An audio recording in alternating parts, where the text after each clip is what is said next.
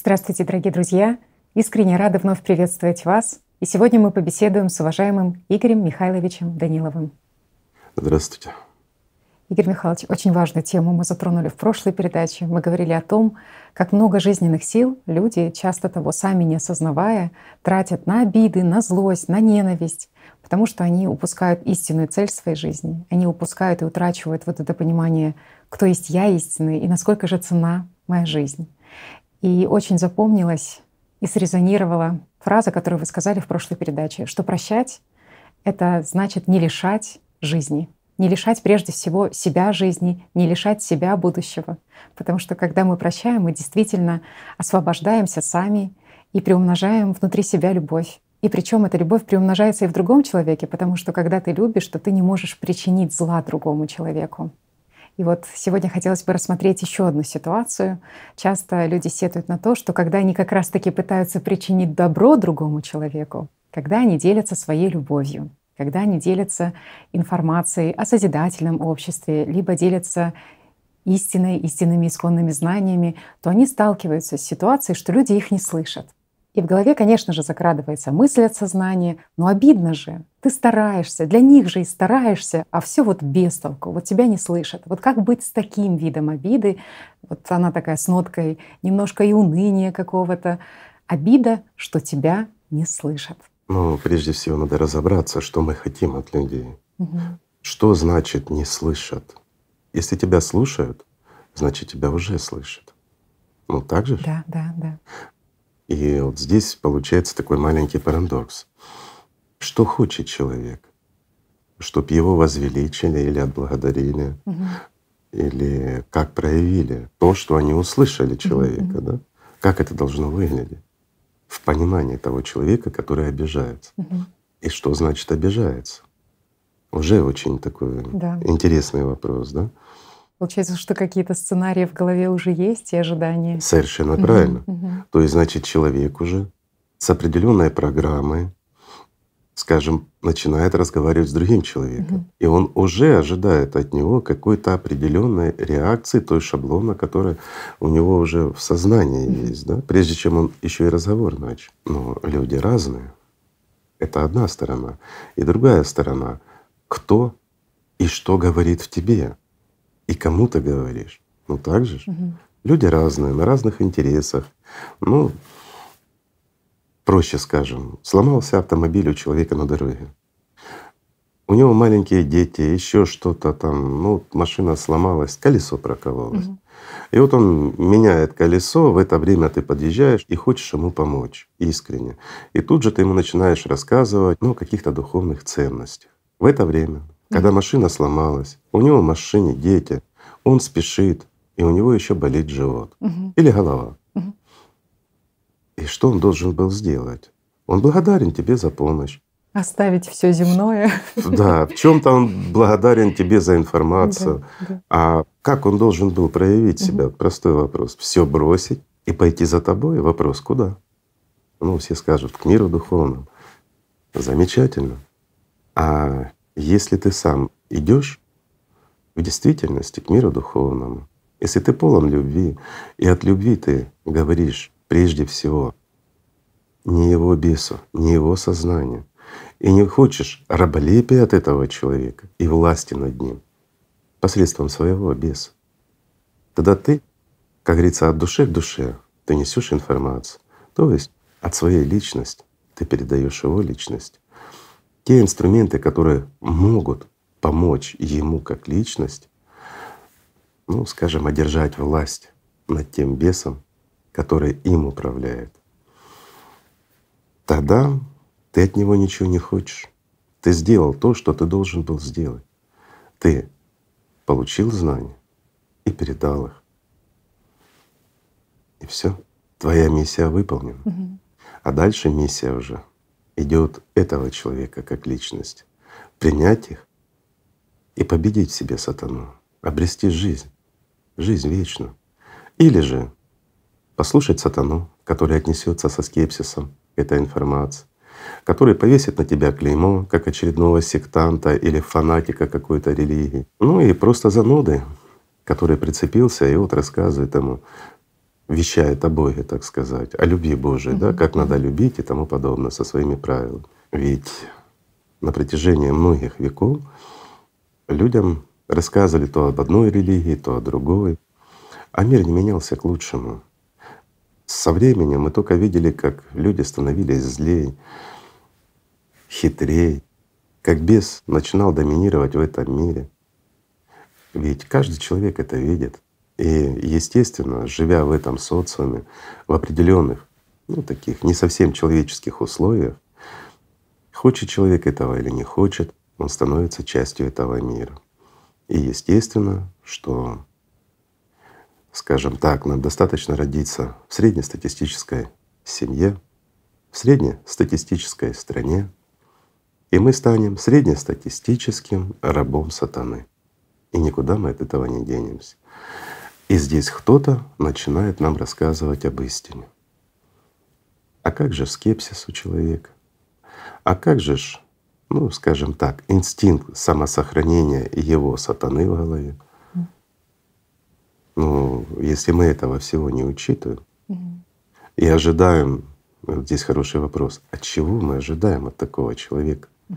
Ну или от того человека, которому мы передаем информацию что он начнет аплодировать, стоя целовать руки или еще что-то.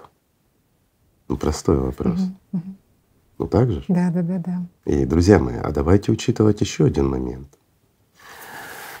Кто и через кого и кому в первую очередь мы доносим информацию.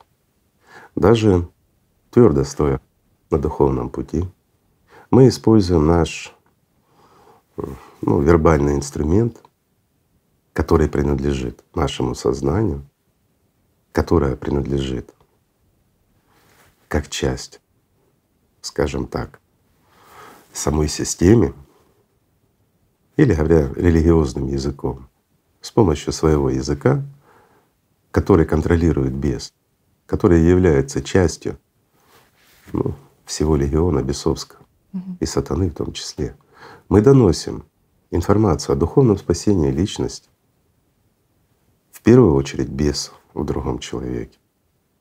Но как бес отреагирует? Будет аплодировать стоя? Ему это выгодно? Вот вам и ответ. Но хочет того или не хочет, этот бес, он все равно эту информацию донесет до личности.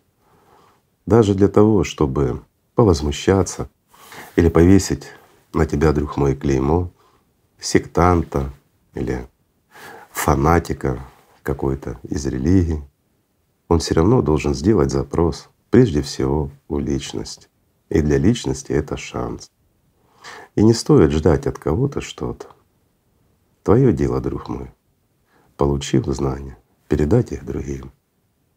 И не ждать никаких, скажем, аплодисментов и благодарности за это. Наоборот. Давайте сравним вот, созидательным обществом.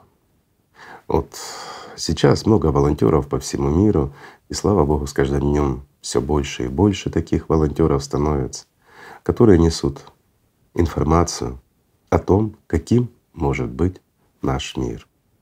О том, что в действительности мы сможем спасти нашу планету. И вот смотрите, как оно по-сектантски звучит. Мы спасем планету. Как сознание отреагирует у других людей, скажем так на такое заявление у тех людей, которые в действительности ничего не знают о реальных изменениях климата и о том, что реально ожидает человечество в ближайшее время. Ведь миллиарды людей живут за информационной ширмой и не ведают о тех реальных событиях, которые происходят. Они не знают даже, что происходит в соседней стране. Все, что они видят, это то, что за окном. Ну, стало немножко хуже позапрошлом году, немножко хуже в прошлом, немножко хуже еще в этом году. Но, скажем так, различные источники информации говорят, что это норма, потому что норма меняется. И человек успокаивается. И здесь приходит кто-то, который рассказывает, что извините, с климатом большая беда.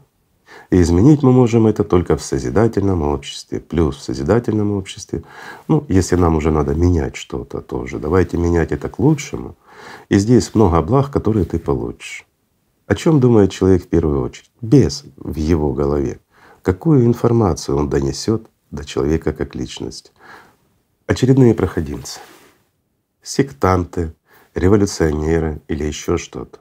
Сколько обещалось людям в этом мире после свершения революции, что все будет честно и хорошо, что власть придет к людям и вы будете жить лучше. Много раз. И об этом знают многие. Но у людей хорошая память. И это действительно так. И каждый помнит, что после всякой революции жить становилось труднее, тяжелее и хуже. И людям приходилось отстаивать хоть чуть-чуть своих прав, хоть немножко свободы, ну буквально перед выборами. Но опять-таки не все политики даже исполняли то, что и обещали. Ну, тех странах, которые существуют давно, в которых, ну, скажем так, политические выборы проходили многократно, без войн, без всяких потрясений, без революций. Ну, народ хоть какие-то права себе выбрал, и сложились хоть какие-то традиции, ну, которые хоть немножко облегчили людям жизнь. И здесь мы приходим и рассказываем им о созидательном обществе. Это звучит как сказка. Разве среднестатистический человек, он понимает, что это реальность? Разве он обладает знаниями о том, что репликатор — это не фантастика, а что вполне реальная вещь? О том, что самоуправление — это естественное состояние для человечества, когда нам рассказывают о том, что люди не могут править миром. В каждой стране должна быть власть. И знаете, что еще? Ну, вот, здраво посмотрел в потребительском формате, когда мы все разделены, без власти мы не выживем. И это действительно да. так, это не парадокс, друзья. Приведу простой пример. Представьте, в какой бы вы стране ни жили. И вот сейчас, прямо сейчас, наступает народоуправление в этой стране. Реально. Даже если мы созидательное общество начнем строить. В любой стране. Отдельно взят. А вокруг хищники. Знаете, с чем бы это сравнил? Это одиноко пасущаяся овца на лугу, когда вокруг луга масса лесов. И извините, за каждым деревом голодные волки. Как вы думаете, сколько времени просуществует эта овца? И это действительно так. А почему? Потому что потребительский формат — это лес, наполненный дикими зверями, которые в действительности борются за свою территорию. Они борются за выживание. И по-другому не может существовать именно потребительский формат. И в отдельно взятой стране ничего не сделаешь, просто потеряешь страну. Поэтому они говорят, что без власти ну, ничего не получится. Реально. Кто-то должен брать на себя ответственность, хорошо ли, плохо ли. Ну, это дело такое. Но должна быть определенная группа, обладающая властью, своими интересами. Это обязательно. Тогда они борются за свои интересы, заодно и за то, чтобы продержаться как можно дольше в этой стране у власти. Ну, исходя из этого, им приходится делать какие-то уступки и народ. Так существует наш мир. И он естественный процесс это. Хорошо ли, плохо ли, история покажет. Ну, если Бог даст, и мы построим созидательное общество. Но это правда.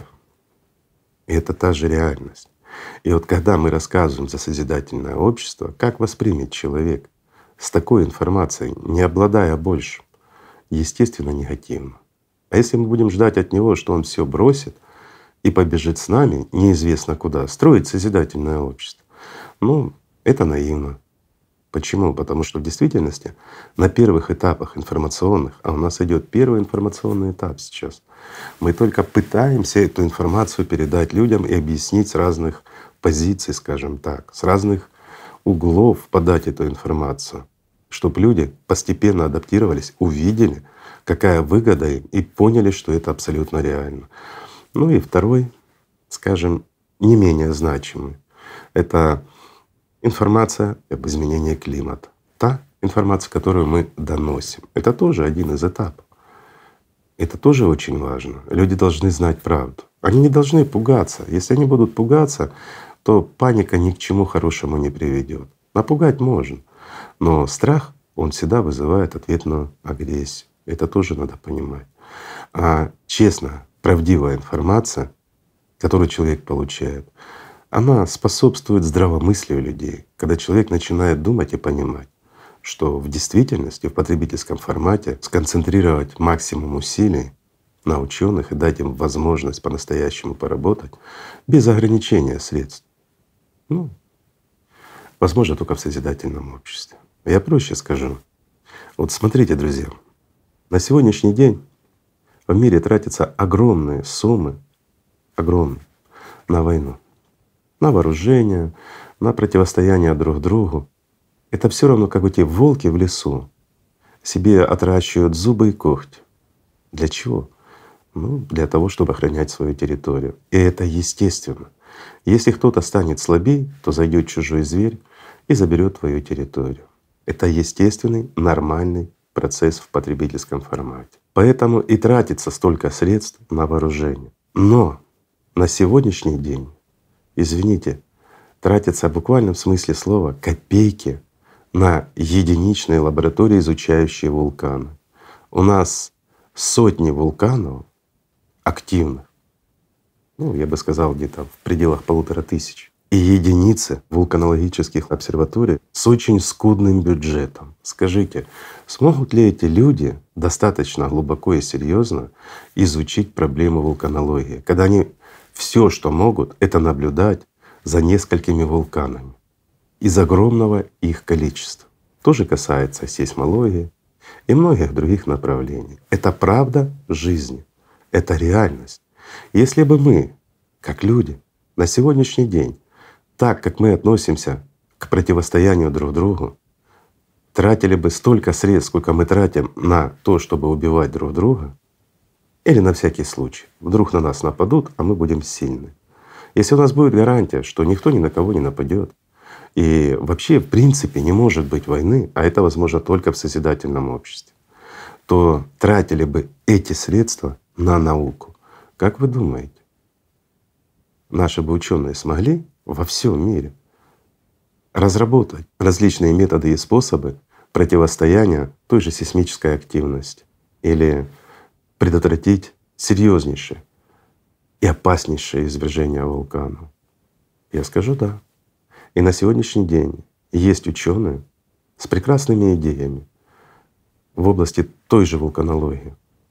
И мне приятно было услышать о том, что люди этим вопросом занимаются, считая на голом энтузиазме, без серьезной финансовой поддержки, но они решают глобальные вопросы, и они стоят на верном пути.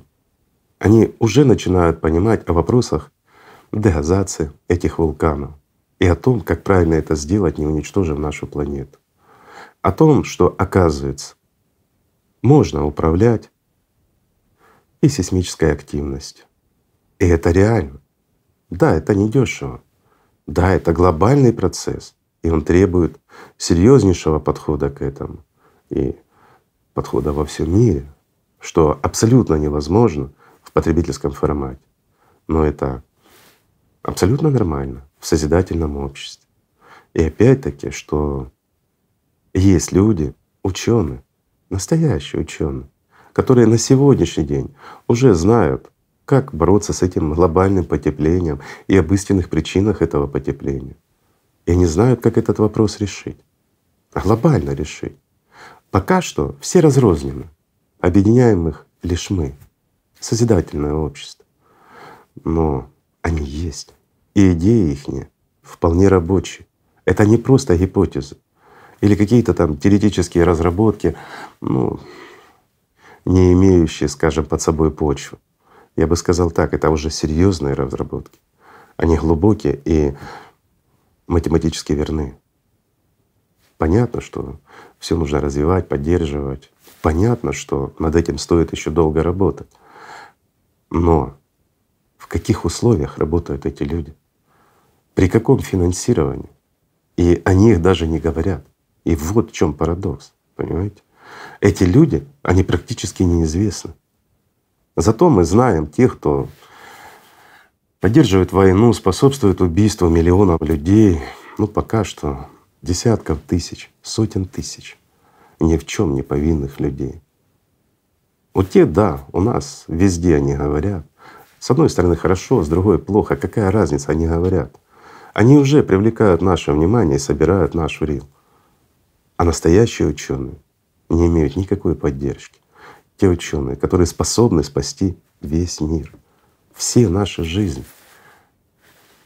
Разве это справедливо? Нет, несправедливо. Скажет каждый. Ну, скажите, пожалуйста, друзья, а люди знают об этой информации?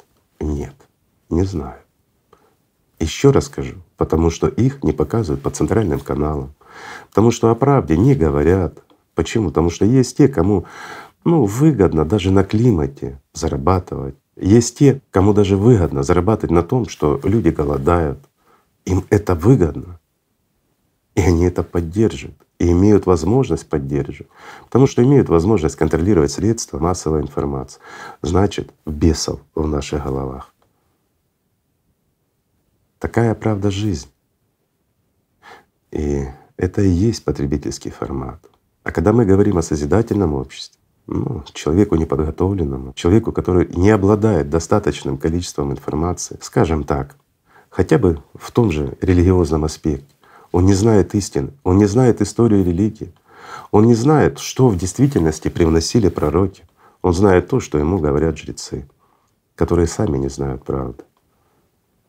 Скажите, такой человек, пришедший в любую религию, и в действительности, кроме фанатизма, который ему вбивают в голову, чтобы сделать из него раба, который не ведет к спасению, и человек не чувствует внутри именно духовного пробуждения, будучи в любой практически из религий. Скажите, он будет верить в религиозные, ну, различные толкования? Нет. Человек, который видит, что во всем мире заботятся об экологии, тратятся миллиарды на борьбу с климатом на протяжении многих лет, огромное количество денег, ну и многие люди работают на различных предприятиях, на которых есть экологические нормы, как бы в борьбе за климат. И для них это убыточно, потому что отражается на их заработной плате. Но они понимают, да, боремся с климатом, но тут же любой человек видит те изменения, которые происходят. И становится все хуже и хуже, что происходит то, что никогда в их регионе не происходило. И даже иногда, читая новости или там, скажем, гуляя в соцсетях человек наталкивается на те катастрофы, которые нарастают, и он понимает, что климат меняется и меняется быстро, и это угроза, но у него возникает подсознательный вопрос. Знаете, такое где-то вдалеке. А что ж с меня берут деньги на экологию, на борьбу с климатом? Ограничивают наши предприятия в своих возможностях, ну, борются даже с коровами, заставляя есть кузнечиков во имя будущего а ситуация усугубляется. Скажите, такой человек с такими установками, он встретит информацию о созидательном обществе с распростертыми объятиями, не зная очень многого и не обладая этой информацией? Ну, простой вопрос. И здесь кроется еще ответ. И он глубокий и имеет серьезный смысл, друзья. Когда мы сейчас, как волонтеры созидательного общества, находимся на этапе, это первичный этап информирования. Да, нас понимают, нас слышат, многие даже поддерживают и разделяют, а многие становятся рядом с нами. Но вы посмотрите, кто нас слышит и кто становится рядом с нами. Как правило, это люди, скажем так, гораздо продвинутее других, которые не живут собственным эгоизмом, а которые смотрят с открытыми глазами на мир вокруг. Это люди, способные, ну, скажем так, к анализу причинно-следственных связей. А много ли у нас людей обладают такой способностью в мире? Вот вам и ответ. Почему не работают те же шесть рукопожатий? Вот именно поэтому, друзья, и не работают. Что когда сталкиваются с инертными людьми, не обладающими информацией, реальной, настоящей, о ситуации в мире и о том, насколько реально можно построить созидательное общество и какие привилегии получит человек. И вот когда он этого не знает, столкнувшись, то, что в нем происходит от беса, это возмущение и отталкивание данной информации. Поэтому и нужно работать много, давать различные информации, чтобы человек сам осознал и понял, что созидательное общество — это не только единственный выход и спасение для всего человечества. Знаете, вот опять по-сектантски звучит, да? А то, что это реальный выход. И пока что он единственный. Пока нет альтернативы. Никакой. Никто не предложил реального выхода. А он есть в созидательном обществе. И что если мы меняем потребительский формат или же изменяем его для того, чтобы выжить, выжить всей планеты, значит, заодно можно и улучшить жизнь каждому. Это хорошо, правильно? И здесь, друзья, кроется ответ, почему на первом этапе мы видим серьезнейшее противостояние созидательному обществу. Различные статьи, передачки, которые идут против созидательного общества, где сравнивают нас с сектой, где вешают на нас все ярлыки. Опять-таки созидательное общество ну, пытаются показать в негативном свете. Из-за чего? И кто это делает? Простой вопрос. И мы знаем, что многие статьи, и уж тем более передачки, они платные, и люди платят большие деньги за это. Из-за того, чтобы сохранить опять-таки свое положение, теплое положение, там, где они находятся. И они видят в созидательном обществе угрозу, угрозу для себя. Поэтому люди и тратят. Ведь одна статья в более-менее газетке, а их выходит уже много, статей, стоит минимум 15 тысяч евро. Посчитайте, друзья, ну где-то дешевле договорились, где-то дороже. И кто-то это оплачивает. Ну, мы знаем, конечно, кто и знаем зачем, и какова истинная их причина. Но они не тратят деньги на людей, они не тратят деньги на спасение человечества, но они тратят деньги для того, чтобы противостоять созидательному обществу, просто пугаясь его, не понимая, что это единственная организация, которая на сегодняшний день в действительности существует на чистом волонтерстве с открытым сердцем для того, чтобы выжил каждый, в том числе и они, и их потомки, чтобы жили потом на этой планете. Просто люди не понимают реальность, они далеки от этого, но они очень озабочены своим будущим, своим положением. То же касается и «АЛЛАТРА». Абсолютно. Сколько времени и сколько раз лили грязь на «АЛЛАТРА» только за то, что мы повторяем слова, которые привнесли сюда наши пророки. Только за то, что мы говорим о той истине, которую привнес Иисус Христос и лучший из людей пророк Мухаммед.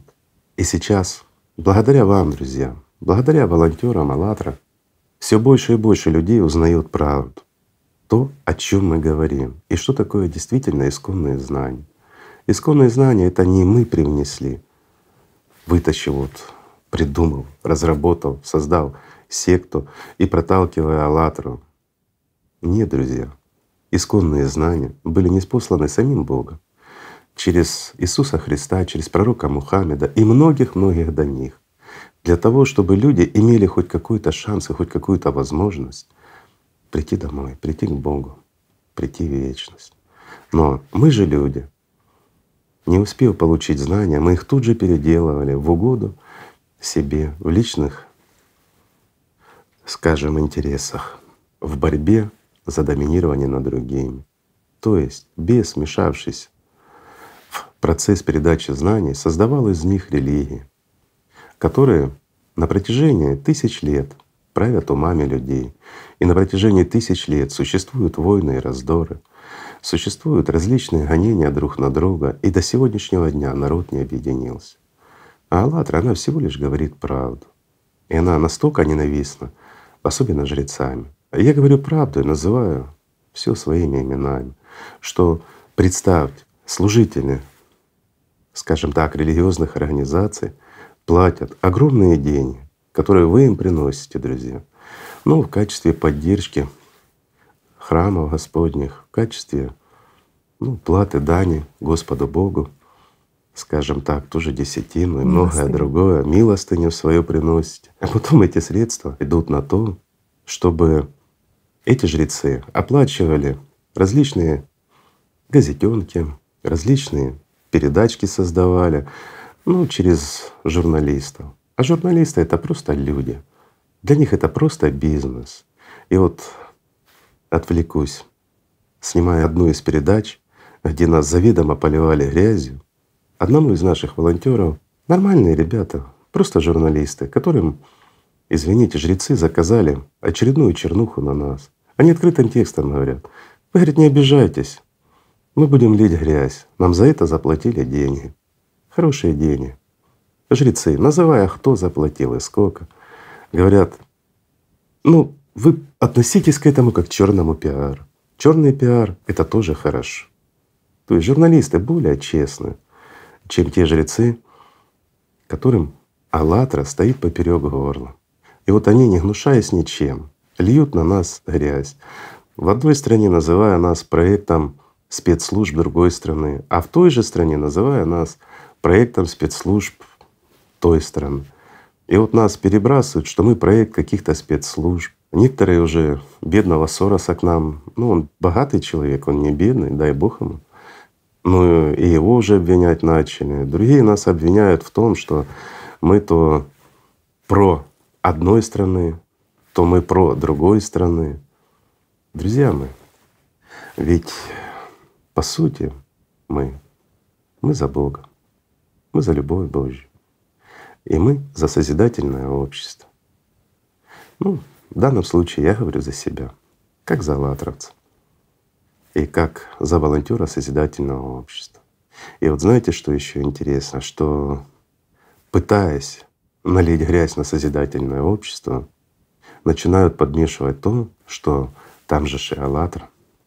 Понимаете, используют аллатру как инструмент ну, для принижения какого-то хорошего проекта. Да?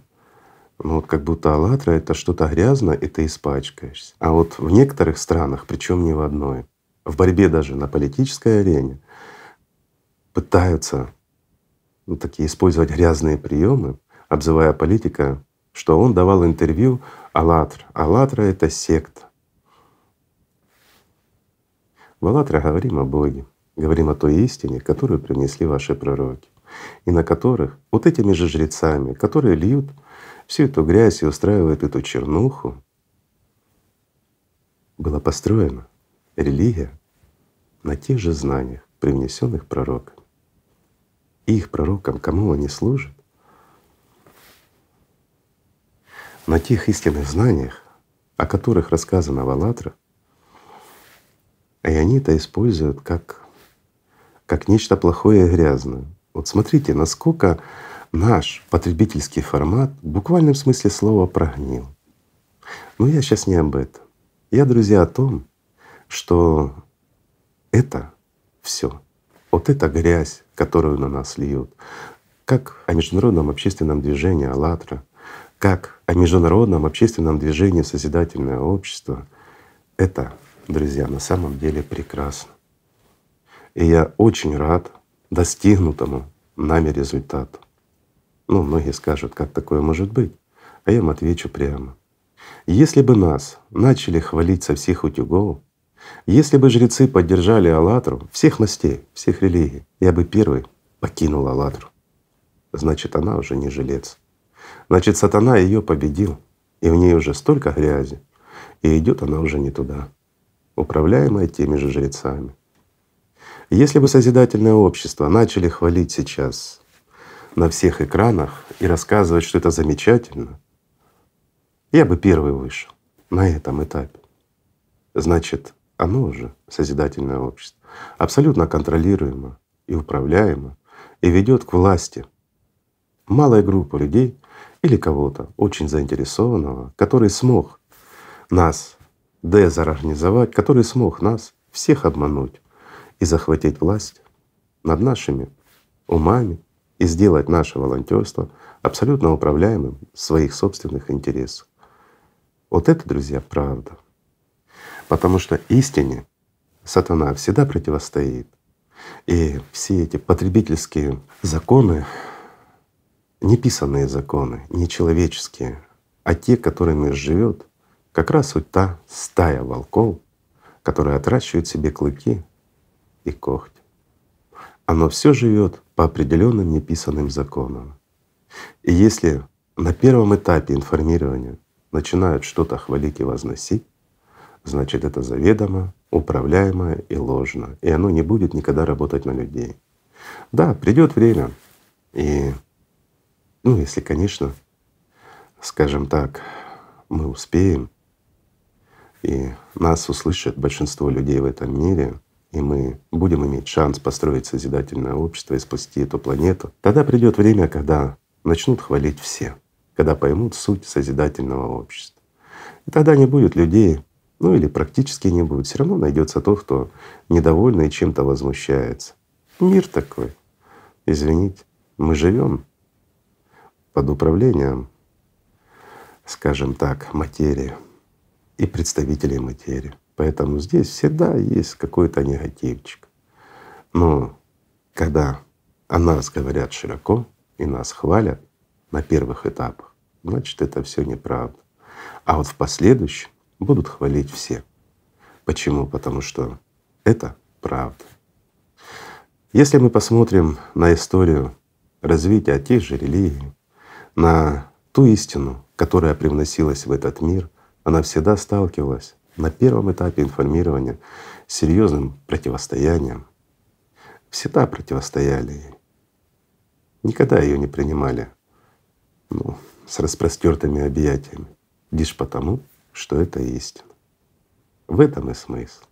Если мы возьмем раскаленный меч и засунем его в воду, вода зашипит, а потом все уравновешивается. Так и мы. Мы принесли в этот мир изменения и жар. И пока что он печет некоторых. Шипит, бурлит, сопротивляются, льют грязь на нас. Но если мы сосредоточимся на этой грязи, если мы ослабнем, тогда они победили и проиграли. И вот смотрите, в чем парадокс. Если сейчас мы, это действительно забавно, ну, во всяком случае, меня это забавляет. Я понимаю, что многих опечалит, но давайте глянем с другой стороны. Как говорят, знаете, вот в Одессе на привозе, а давайте посмотрим с другой стороны прилавка. Ну, поэтому приглашаю всех на мою сторону прилавка.